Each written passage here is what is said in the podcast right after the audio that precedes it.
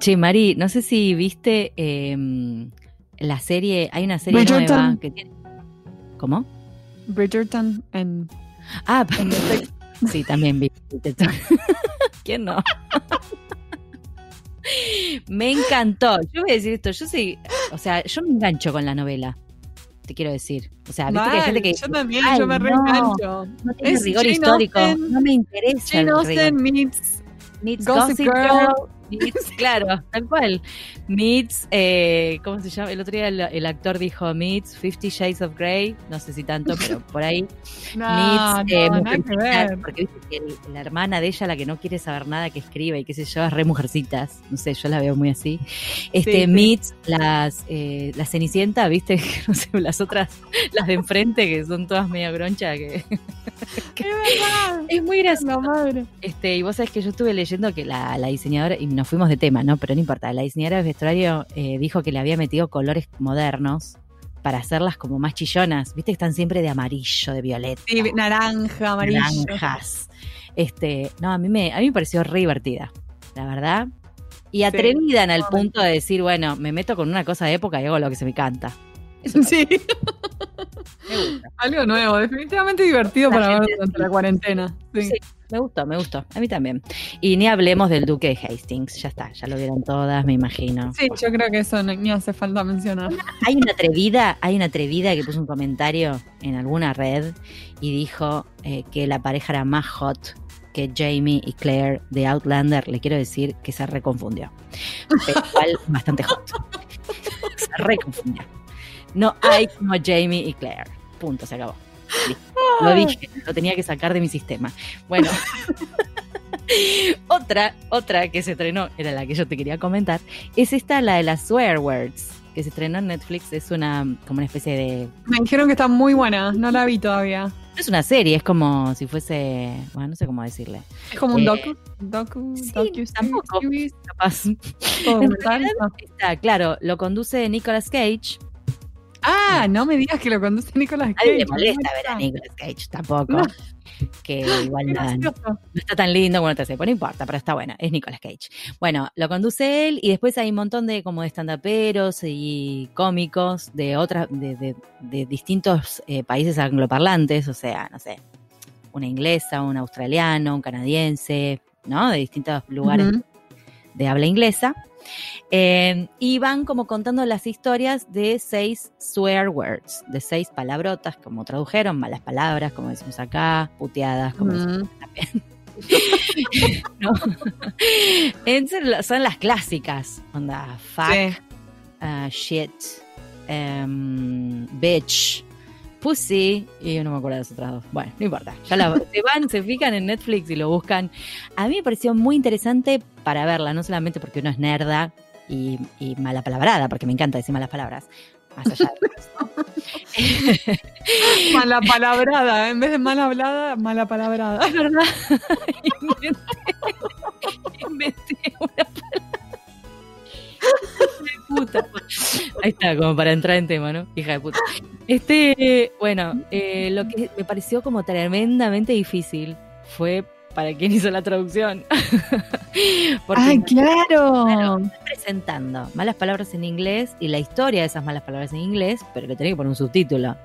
Entonces, bueno, creo que hay muchas. ¿Cómo hacían? ¿Dejaban, al- ¿Dejaban el término en inglés o...? Ah, ahí va. Mira. Eh, la primera, por ejemplo, que me acuerdo ahora que, por ejemplo, fuck estaba como traducida. Te ponen eh, fuck, suponete, en el título del episodio y entre paréntesis, carajo.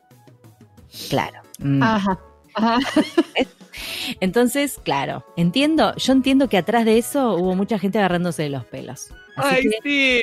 Traductores. corazón y el amor va para la persona que estuvo involucrada en esa traducción. la abrazamos y la queremos, ¿no? Porque la debe haber pasado mal. Eh, después, claro, por supuesto, cada uno dice un montón de idioteces al respecto. No idioteces, están buenas. Hay lexicógrafas y lexi Ah, creo que un no me acuerdo si un estudioso, bueno, no me acuerdo si el chabón era filólogo o qué, bueno, gente que estudia estos campos, ¿no? Y que hablan de la Ajá. historia de la palabra, eso es re interesante. Em, de cómo, i- incluso es en una línea de tiempo, desde antes del 1500, qué significaba una cosa, después cómo pasó a significar otra. Por ejemplo, el, el tema, hay algo muy interesante que pasó en el episodio de Bitch, eh, de cómo pasó a ser una perra, perra animal, a Sí. una mujer. ¿no? Cómo pasó a aplicarse Sí. eso.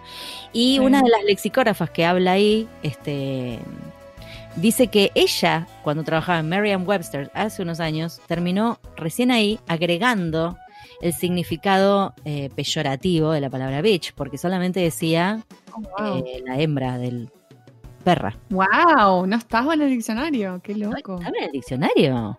Bizarro, ¿no? Y me quedé como recolgada con eso.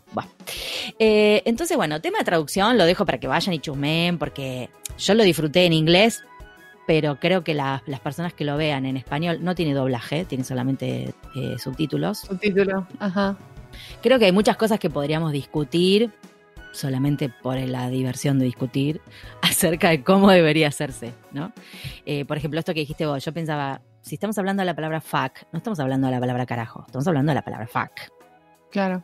Entonces, de repente, si yo digo fuck, en el 1500 se decía, eh, significaba tal cosa, yo en el yo, Claro. en el subtítulo pondría fuck en el 1500, ¿no? No pondría Claro. carajo en el 1500, porque carajo debe tener. Porque no tiene, no tiene sentido, claro. No, no es ese la- el significado de carajo. ¿verdad? Claro, lo en realidad lo difícil de, de traducir esto de, la- de las malas palabras es que em, cada región o cada país eh, lo puede decir de diferentes formas. Por ejemplo, fuck, lo diría de diferentes formas. No tenemos como algo unificado para decir. Ahí es donde te querés matar palabras. con el, con Claro, el español en latinoamericano español, o que sufrimos veo- todos. Sí, yo veo la dificultad enorme de- del español ahí. Es una re dificultad, te digo. Eh, por eso, todo, todo mi cariño y mi respeto para la persona que estuvo involucrada en ese trabajo, porque, que, by the way, me quise fijar quién era, para darle mis condolencias, y no, no estaba el nombre. No quiso figurar. el nombre. Ahora estoy pensando que, que quién lo hizo, porque en general están los nombres. Los Raro. nombres, claro. No Voy a estaba. investigar, Mira, voy a investigar a fondo, Marina. Em, bueno, nada, me parece muy recomendable para, no, para nada, por nuestros campos de estudio, digamos, porque sí, totalmente. Eh, después lo que cada persona de cada país dice, suponete. O, eh, es re interesante con la palabra pussy, porque hay toda una cuestión de opinión femenina atrás de eso, Mm, ¿no? de mujeres que eh, la rechazaron, de mujeres que la aceptan, de según quien Ujú. la dice. Eso me Ah, parece súper interesante. O sea, si yo le quiero decir a mis amigas, o, o con bitch también, ¿no? My bitches, está todo bien. Que vos, chabón, Claro, vengas y me digas bitch, está todo mal. Está todo mal. Sí, sí, sí, sí. Sí, sí, contexto y sí. Contexto, 100%. interlocutor, o sea, hay un montón de variables que, ¿no? Que juegan ahí. Eh, Total. No sé. Muy linda, me parece una re linda apuesta. Ya la estoy agregando a mi watch list. Sí, sí, felicito a los que se les ocurrió hacer esto porque me parece muy simpático. Y es como que me dio ganas de hacerlo en castellano, te digo. Estaría Me re bueno y me parece que sería fascinante justamente por esto. O sea, cómo cada país o región Me re dio ganas de hacer eso. es Como. Sí, sí, sí, porque además... este, sí, voy a dejar un par de anécdotas para otro episodio porque valen la pena, te digo. Ya, ya te las voy a contar. Ah, Listo, queda dejar así. ancho. con, el, con la duda. y pasamos a nuestra entrevista del día con Rubén de la Fuente, con quien vamos a hablar de traducción automática. Mm. Allá vamos.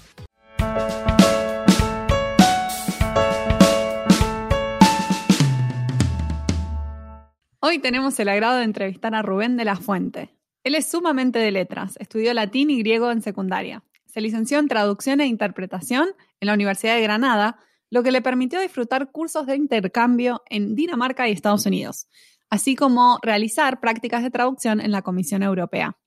Al terminar la carrera, empezó a trabajar en localización de programas informáticos, lo que le hizo interesarse cada vez más por la tecnología.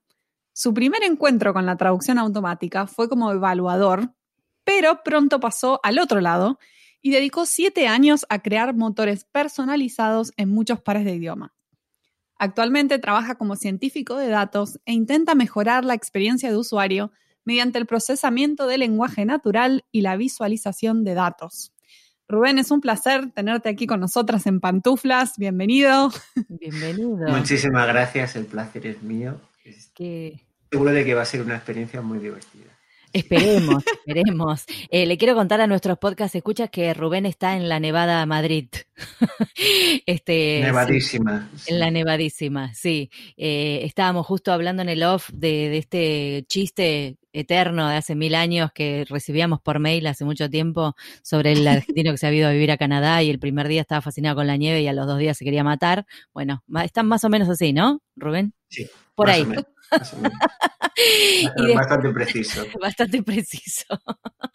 bueno, bienvenido a nuestro podcast. Eh, ¿Te pusiste las pantuflas? Por supuesto. Bien, excelente. Pasó la primera, la primera barrera para poder hacer esta entrevista. Mentira. Te íbamos a hacer la entrevista igual, pero nos gusta saber, no, nos han mostrado, te digo, pantuflas hasta de chubaca. Yo no sé si las tuyas son normales. No, las mías, las mías son normalitas, les Ah, bueno. bueno, está bien, está bien. plásticas. Se las ve calentitas. ya, no sé. Si, si les parece interesante y repetimos, pues para la próxima me compro unas de Chewbacca. Ahí va. Y ya una segunda, claro, uno tiene que venir más preparado, es cierto. Sí, sí, estaría bueno algo así. Bueno, tenelo en cuenta, después vemos. Para sí, sí. Hablamos. Podemos hacer, en algún momento, yo ya empiezo a hablar pavadas, ¿no? Perdón, yo te avisé. Este, podríamos hacer una especie de book de, de nuestros invitados con pantuflas locas. Lo tiro, lo tiro hacia el aire. Algún día lo hacemos. Como un calendario, ¿viste? Sí, recojo, el guante, ¿eh? recojo el guante. Excelente, muy bien. Eh, bueno, Rubén, eh, R, me pareció, estaba escuchando tu, tu bio, ya la habíamos leído, mm. y me parece re interesante que venís como de las lenguas clásicas y de repente estás como en, la, en la, cresta de la ola, porque ahora la ciencia de datos es, es lo último de lo último. Eh, Va, no sé, está como muy en boga. Está, está muy en boga, a ver, o sea, es, no sé, es más, es más viejo que ¿Ah, sí? No, no, o sea, quiero decir que el trabajar con el trabajar con datos, o sea, es algo que se ha hecho durante, durante mucho tiempo, pero lo, pero lo mismo, lo mismo que la traducción automática. La traducción automática realmente, mm. eh, pues no sé si arranca en los años 50, ¿no? Pero, pero, es como que, pero es como que en un momento determinado en el tiempo, pues se dan se dan determinadas condiciones para que, para que den mejores resultados, para que tenga más repercusión en los medios. Claro.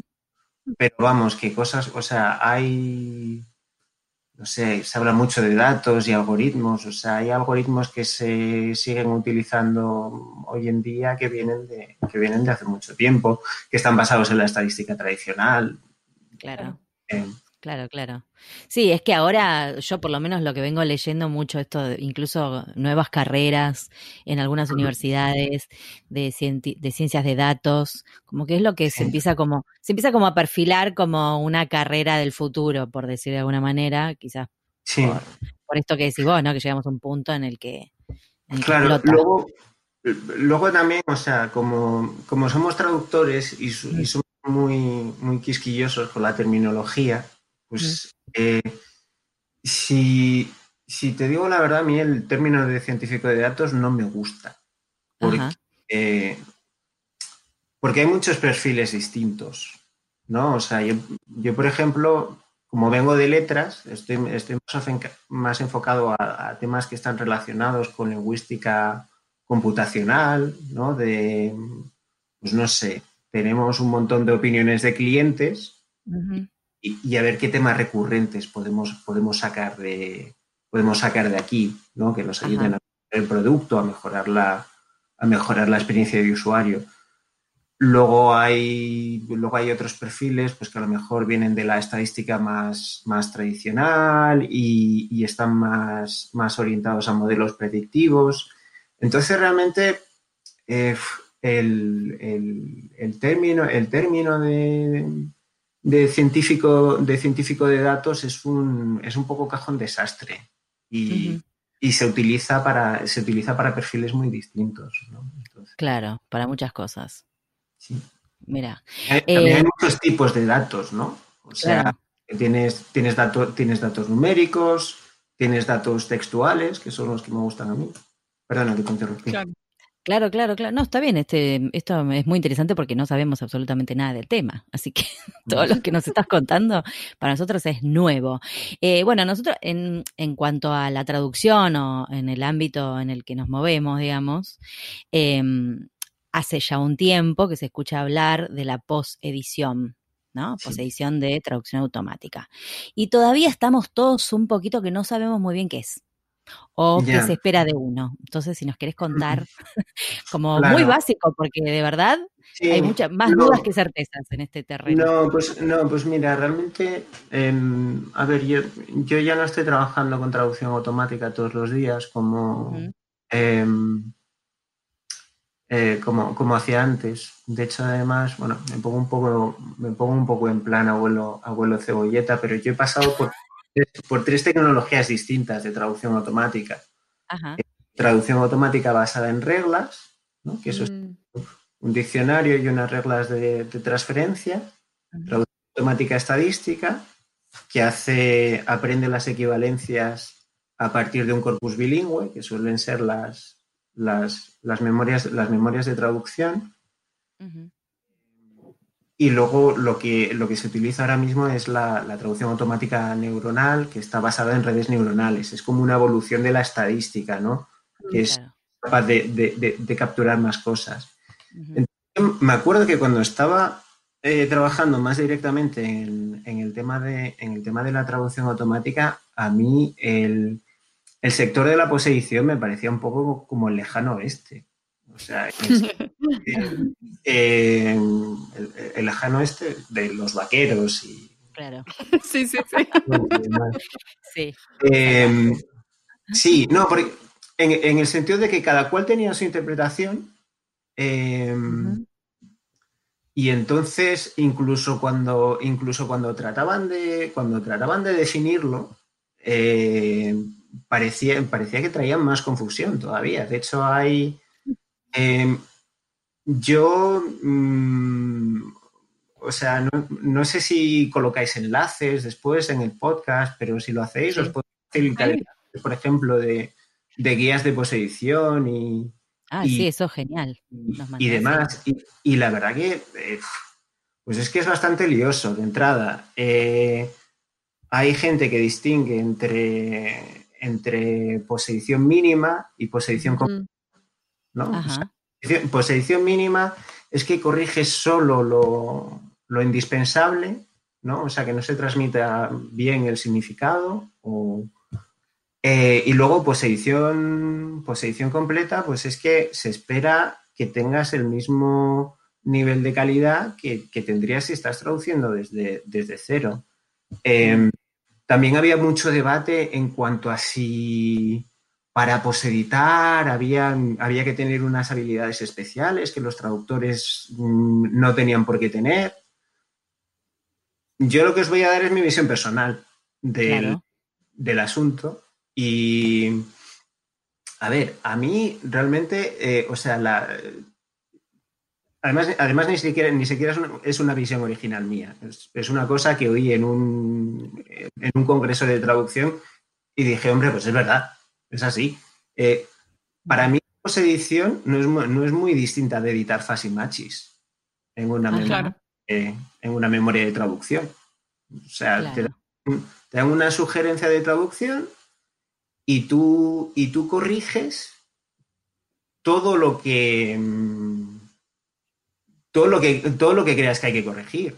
O sea, y, es como hay que abordar la, la posición. Luego sí que es verdad que, hombre, pues tener tener conocimiento de cómo funciona la, eh, la traducción automática. Eh, porque, por ejemplo, em, yo aquí me enrollo hasta que me paréis. ¿eh? Ah, no, no, tranquilo, nosotros estamos muy, muy atentas. porque... Es re interesante. Vale. Eh, más, lo que decide la fase matches está bueno, como o sea, para, para conectarlo con algo que uno ya sabe. de repente. Eh, pero termina que después te hago otra pregunta. Vale, pues no, pero que decía que, por ejemplo, dentro, dentro de la traducción automática, para empezar, o sea, aparte de los distintos tipos de, tecnología, tú tienes em, motores, genéricos y motores personalizados, ¿vale? O sea, motores, pues eso, el modelo, el modelo al que tú le envías un texto y te lo, y te lo devuelve traducido. Eh, por ejemplo, el Google Translate eh, que tú tienes público, eh, ese es un modelo genérico. O sea, ese lo, traduce todo, lo traduce todo igual. Pero mm, luego incluso, incluso dentro, dentro de Google a ti te dan la, la, posibilidad de que tú subas tus datos, tus memorias de traducción y te crees un, un motor personalizado para un determinado para un determinado dominio o un determinado cliente incluso, ¿no? O sea, porque, ah. no sé, tú, piensas, por ejemplo, em, a mí cuando estaba de cuando estaba de traductor, porque esto no, porque esto no lo dije, no lo comenté en la bio, pero podría confesarlo públicamente. Mm, ah, yo quería ser traductor literario. Y, ah, ¿ves? ¿Quién nosotros? Muchos. Y, mira, cómo ha acabado. Pero a, mí, a mí, por ejemplo, me, tocó traducir muchos manuales de antivirus. y, aunque es el mismo dominio, aunque es el mismo campo, eh, no es lo mismo traducir para Symantec que para McAfee eh, o Kaspersky, ¿no? Claro. Por, poner un ejemplo. Esto es todo el mismo campo, pero tienen todos la manía de utilizar su propia terminología. Entonces lo, entonces lo ideal y de hecho es lo que se hace en, eh, en, el sector es, mm, si se utiliza bien la traducción automática, lo ideal es tener un motor personalizado por cliente y, dentro de cliente incluso por especialidad. Porque claro. citábamos antes eh, Symantec, pues Symantec tiene textos que son más de marketing y tiene textos que son más técnicos.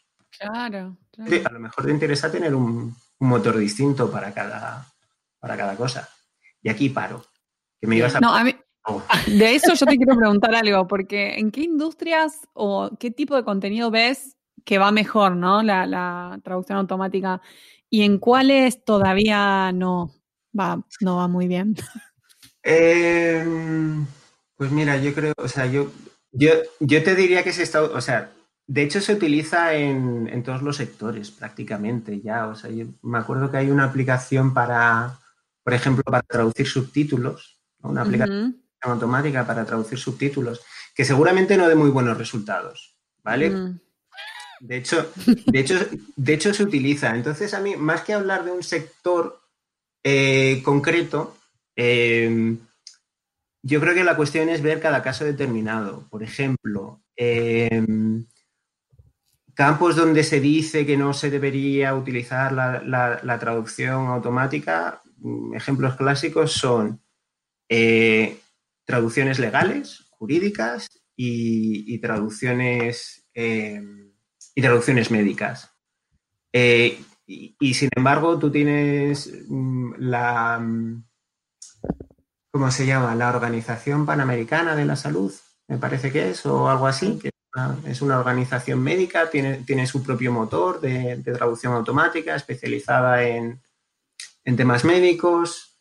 Em, para, temas legales, aquí en la Unión Europea tienen, eh, tienen un motor propio para traducir sus, textos legislativos.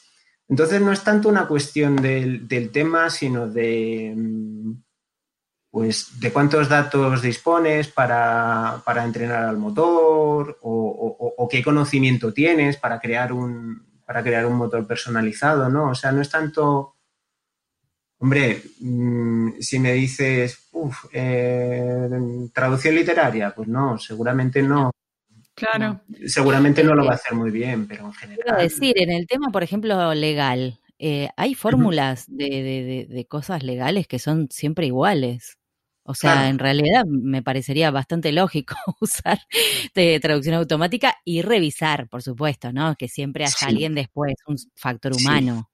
En Lo médico quizás, bueno, debe depender de qué, para qué lo uses y siempre tiene que haber un factor humano sí o sí, porque si no... No, claro, pero, pero a ver, o sea, de... Mm, bueno, varias cosas aquí, o sea, yo creo que em, una, una de las cosas en las que yo intento hacer hincapié siempre es que em, hacemos, hacemos mucho esta dicotomía del hombre contra la máquina, si la máquina puede sustituir al hombre, o sea, y al final es, eh, no sé, a mí me parece la misma batalla que había en su momento con, las memorias de traducción, ¿no? Es que no las querían... O sea, no se trata de el hombre contra la máquina, sino ver cómo la máquina te puede potenciar a ti para... Claro.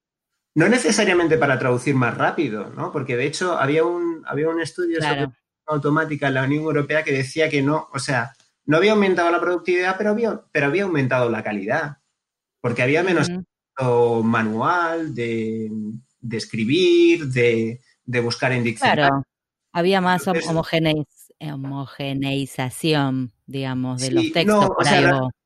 Realmente, realmente lo que pasaba es que se, reducía el... hay, una parte hay una parte de traducir que es un esfuerzo mecánico, repetitivo, ¿no? Claro.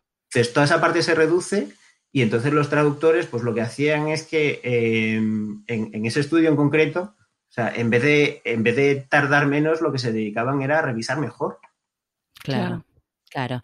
Yo creo igual em, que el tema de la resistencia, esto que comentabas que es cierto, porque en su momento cuando salieron las, las memorias de traducción había mucha gente que, ah, no, ¿cómo memorias? Ah, ¿qué?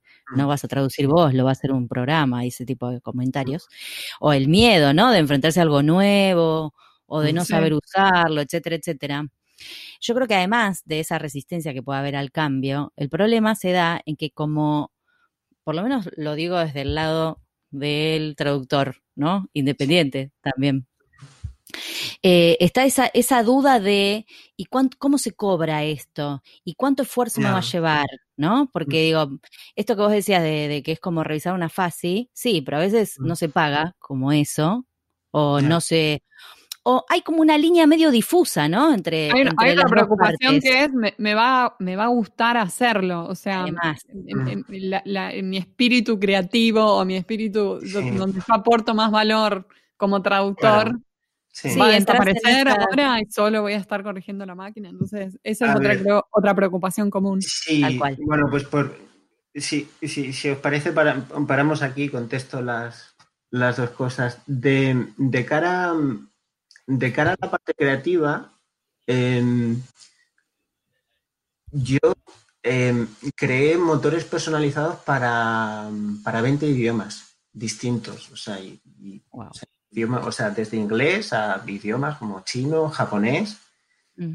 siempre me encontraba la misma resistencia de, pero es que esto, es que, no, es que para mi idioma no funciona, no, es que, bueno, hay, hay idiomas para los que funciona mejor que para el tuyo, pero para el tuyo también funciona.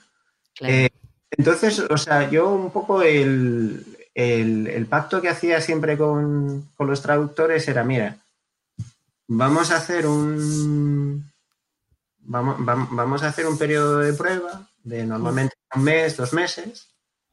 Eh, vemos, vemos los resultados y a partir, y a partir de ahí decidimos. Em, entonces, mm, yo, o sea, yo recuerdo casos de, o sea, de gente que era muy reacia y luego ya cuando lo, cuando lo va probando le ve la utilidad, o sea, y Vamos, que, convierte.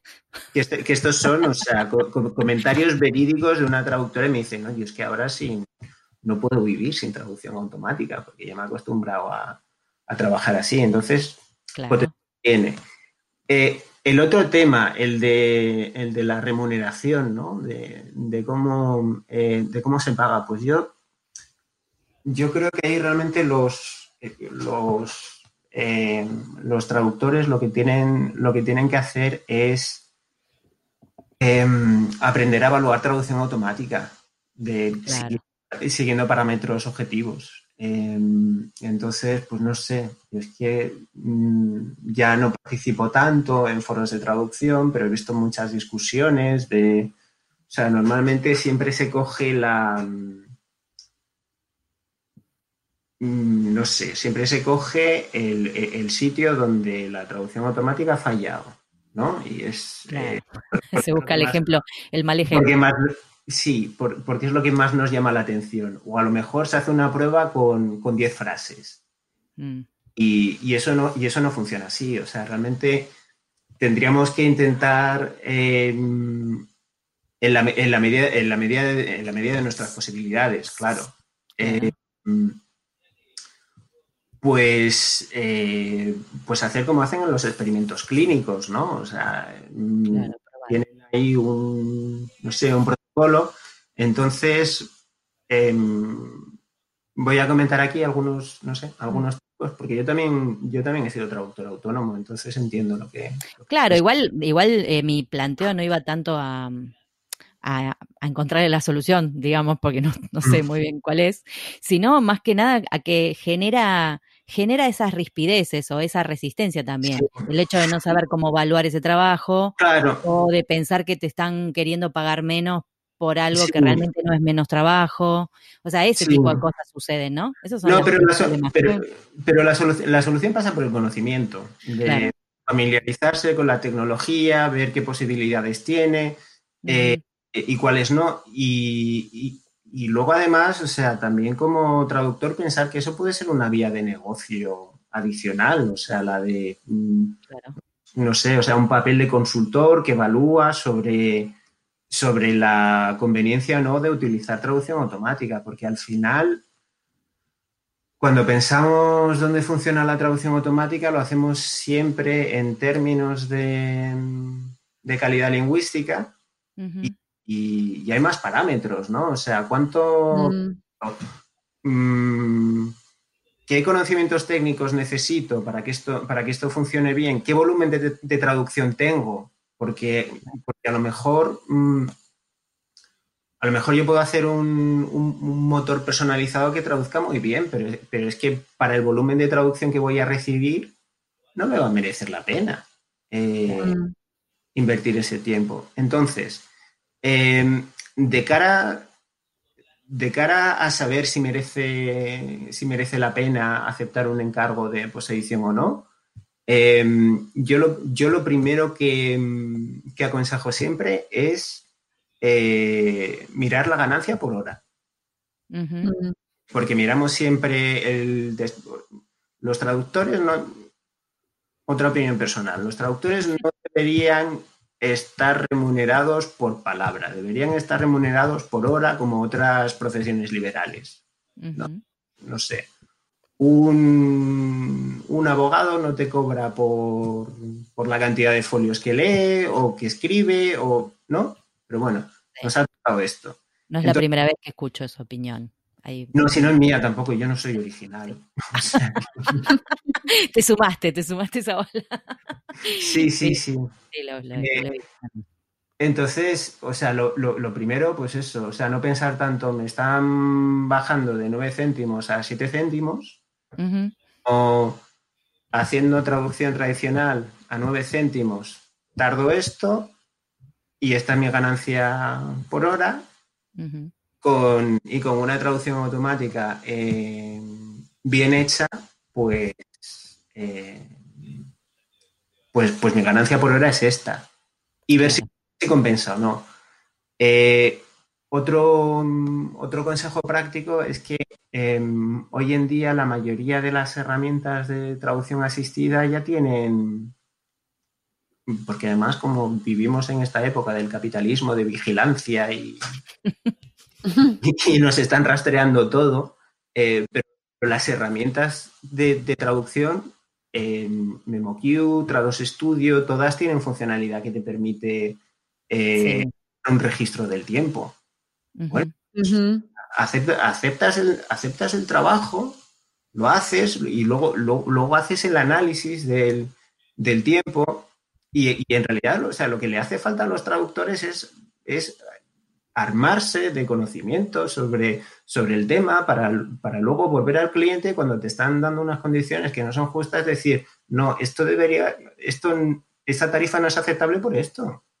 Eso está buena esa idea, ¿eh? del tema del tiempo. Sí, sí, eh, definitivamente creo que lo mejor que uno puede hacer es probar y, bueno, nada, mucha gente a veces quiere incursionar en el campo como otra salida. Laboral, como otro, otro tipo de, servicio para ofrecer, ¿no? Sí, y se generan muchas dudas. Es este, es este río revuelto, creo yo, que todavía está eh, presente por, porque se ve que no, lo terminamos de, entender, ¿no? Y, bueno, y esto que ya dijimos, la desconfianza y qué sé yo. Sí, eh, pero a, ver, una, no sé, una otra opinión que quería vertir aquí. Sí, por favor, esto, esto es, este espacio es todo tuyo, ¿eh? Sos el entrevistado. sí, podés opinar lo que vos quieras. me malcriáis, me malcriáis. Eh, no, pero a ver, o sea, yo, yo el, o sea, el tema, a, mí me parece que, em, o sea que la, no sé, la situación está tan patas arriba con la traducción automática y, y, cómo se paga y en qué condiciones trabajan los traductores, porque los, porque los traductores llegamos tarde. Mm, o sea, los, los, programas de, traducción asistida y, los programas de, de, traducción automática, o sea, no están pensados para traductores, están pensados para los clientes de los traductores. Claro. Eh, y, y nosotros nos resistimos, no, quiero, no quiero. O sea, y, luego ya, por ejemplo, el tema de las. Pues el tema de los descuentos por fasis. Eh, es que a lo mejor si hubiéramos adoptado la, la, memoria de. Bueno, de hecho hay casos de traductores que han. Pues sí, han, adoptado las, las memorias de traducción pronto y las han estado utilizando y, se han de eso.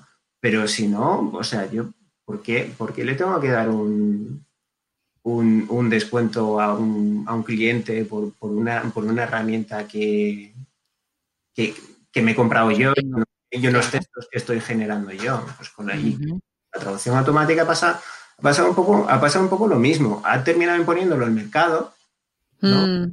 Que si los clientes ven que eso más o menos funciona, y luego ya en el, en el, momento en que los traductores nos queremos hacer oír, pues es que ya es tarde. Han dado eso. claro. Claro. Siento un poco como el espartaco de los traductores. No, está muy bien. Nos interesa esta opinión de, de, alguien que está en el tema, porque la verdad que de, de verdad, de hablar con colegas, y hasta hemos recibido consultas nosotras, que no entendemos mm. nada, pero de repente nos llegan consultas o dudas. y entonces también nos, nos incentiva a buscar ese tema, ¿no? Para un episodio como estamos haciendo hoy. Em, cuando, a ver, o ya que me gusta porque tenés muchas opiniones, así que te vamos a exprimir. Eh, ¿qué, te, ¿Qué consejo le darías a un traductor o a, alguien que quiere hacer posedición? O sea, ¿en qué cositas se tendría que fijar o a qué, mm, ¿cómo se podría decir? ¿Cuáles son esas trampitas que pueden haber en la traducción automática a las que hay que prestar la atención? No sé si se entiende la pregunta. Sí. Bueno, y... No sé si quizás estructuras lingüísticas o cosas que, suelen ser tricky. No, eh, no, eso, eso cada vez, cada vez se está haciendo más, más, difícil de, ah, de porque antes cuando utilizabas cuando utilizabas motores de reglas, los motores de reglas se, eran, eran, coherentes en las equivocaciones, o sea, se equivocaban siempre igual. Claro.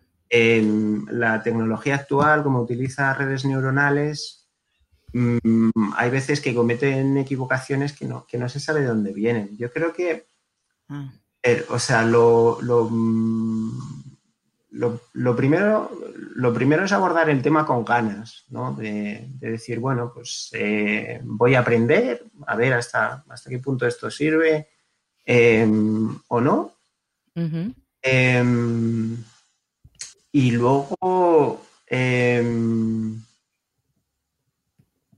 a ver, pues por, pues por hacer, por, por, hacer analogía, la posición al, la al final no es tan distinta de la revisión, ¿no? O sea, entonces todos los trucos que tú tengas de, revisión, de, pues no sé, si, si en un cliente concreto sabes que hay fallos comunes, no sé, pues que iPhone a lo mejor no te pone bien, no te pone bien las mayúsculas. Pues todo eso automatizar la corrección.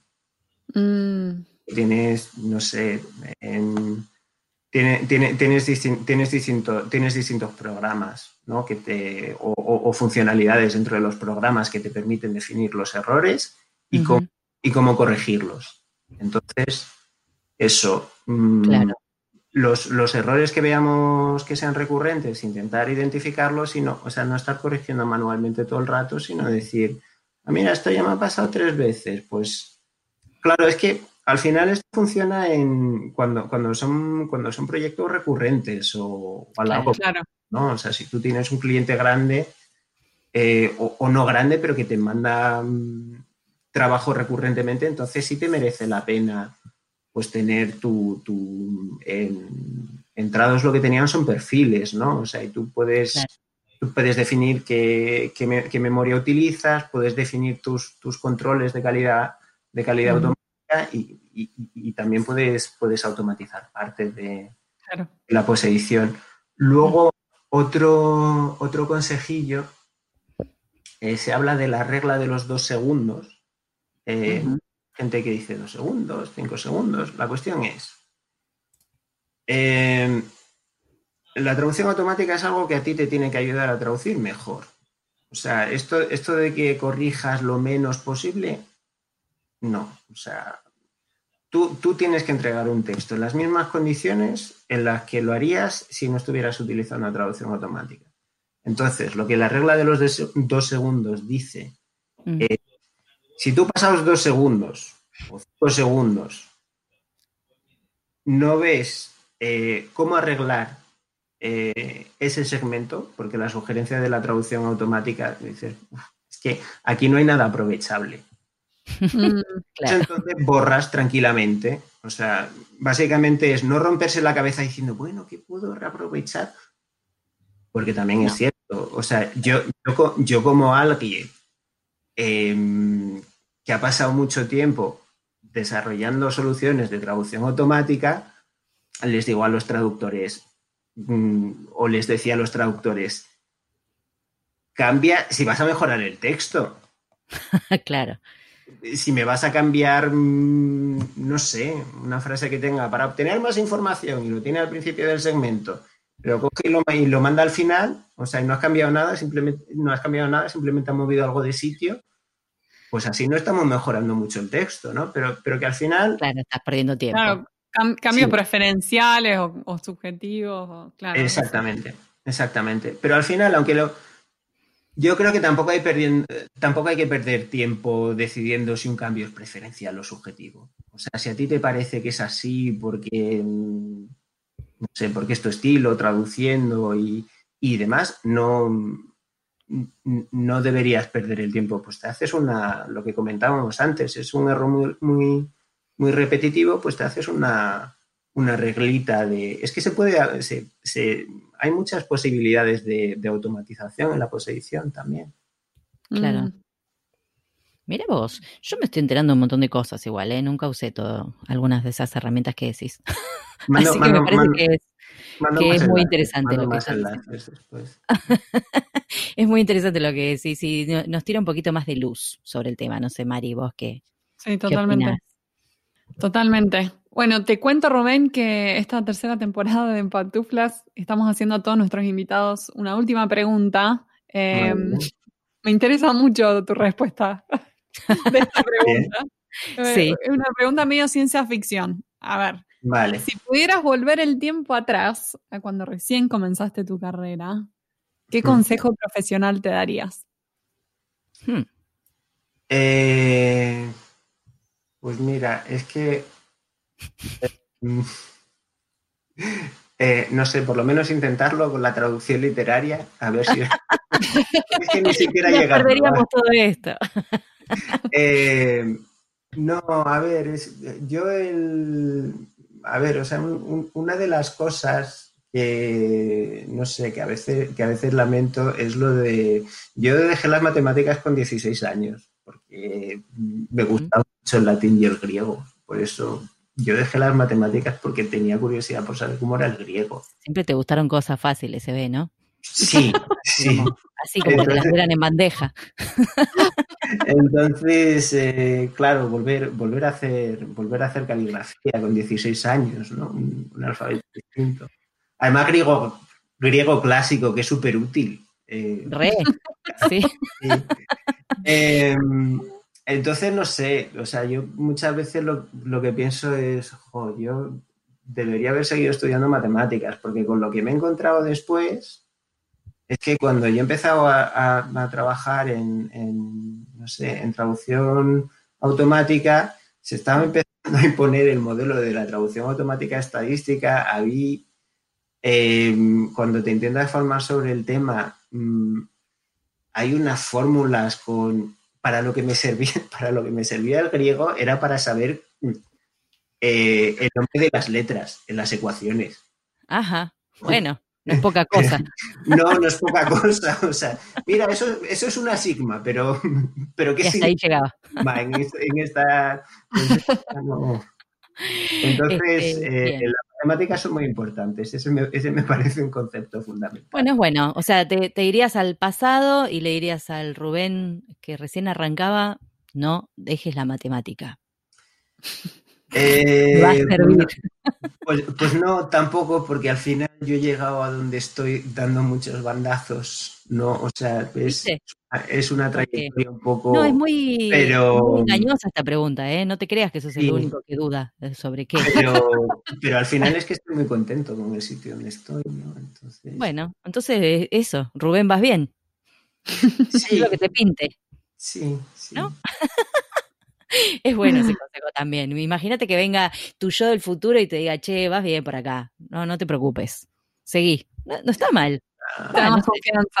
Te da confianza. Decís, bueno, si me lo dice mi, bueno, pero, Bueno, pero, pero, a ver, si hablamos de ciencia ficción, eh, regreso al futuro, no, Muy raro. Terminamos en un granero en, en el lejano sí, No, las alteraciones espaciotemporales, no, quita. claro, bueno, qué sé yo, no sé. Bueno, sí, ya iba a decir otra pavada, pero mejor no, porque ya, si no nos vamos a. No, no. para, una más ya, estamos, ya estamos. bueno, Rubén, muchísimas gracias por toda la, la, información que nos has dado. Este, está bueno conocer el, lo que, lo que pasa del otro lado, porque para nosotros es como del otro lado, son los otros están ahí. The others. The others. bueno, pero bueno, yo soy un otro que viene de vuestro lado, ¿sabes? Y, y también, mm. también bueno, mira, como, eh, sí. No, pero quería, quería, comentar, a mí hay una cosa que me, que me llamó mucho la, me llamó mucho la atención. Eh, mm. hubo, hubo una ocasión que, pude ir a un seminario sobre inteligencia artificial aquí en la Universidad Politécnica de, Madrid. Y, a mí me, y a mí me sorprendió mucho, o sea, es un, eso formaba, el seminario formaba parte de un, doctorado que hay en inteligencia artificial.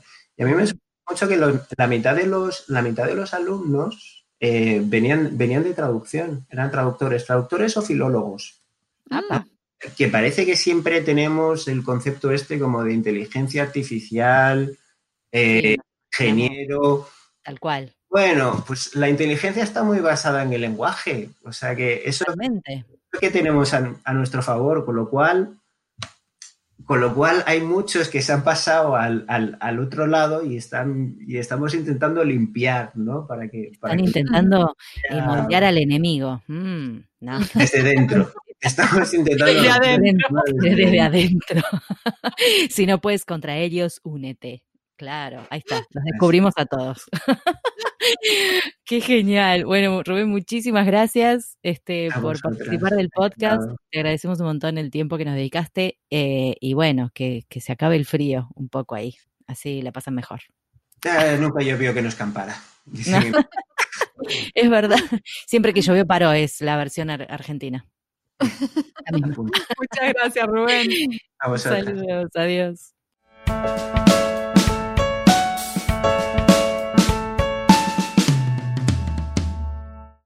Y ahora con ustedes, el momento catártico del programa. Los invitamos a escuchar al traductor karaoke.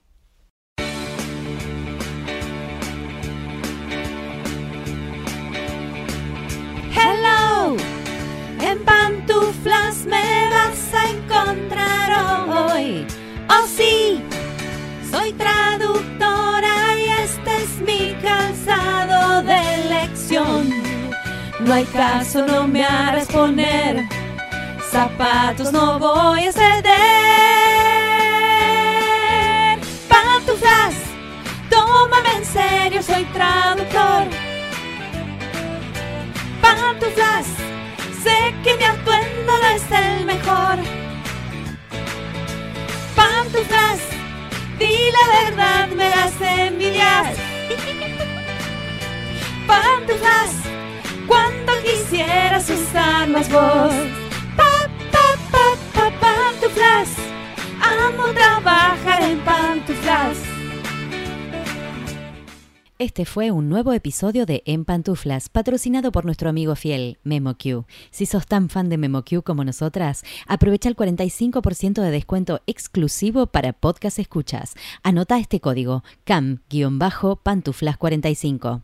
Podés encontrar todos los episodios del podcast en nuestra página en guiondelmediopantuflas.com y suscribirte para escucharlos apenas salen en iTunes, Spotify y Google Podcast. Prohibida su reproducción en la Argentina, en Los Ángeles, Marín, Buenos Aires, Pantuflas al virus.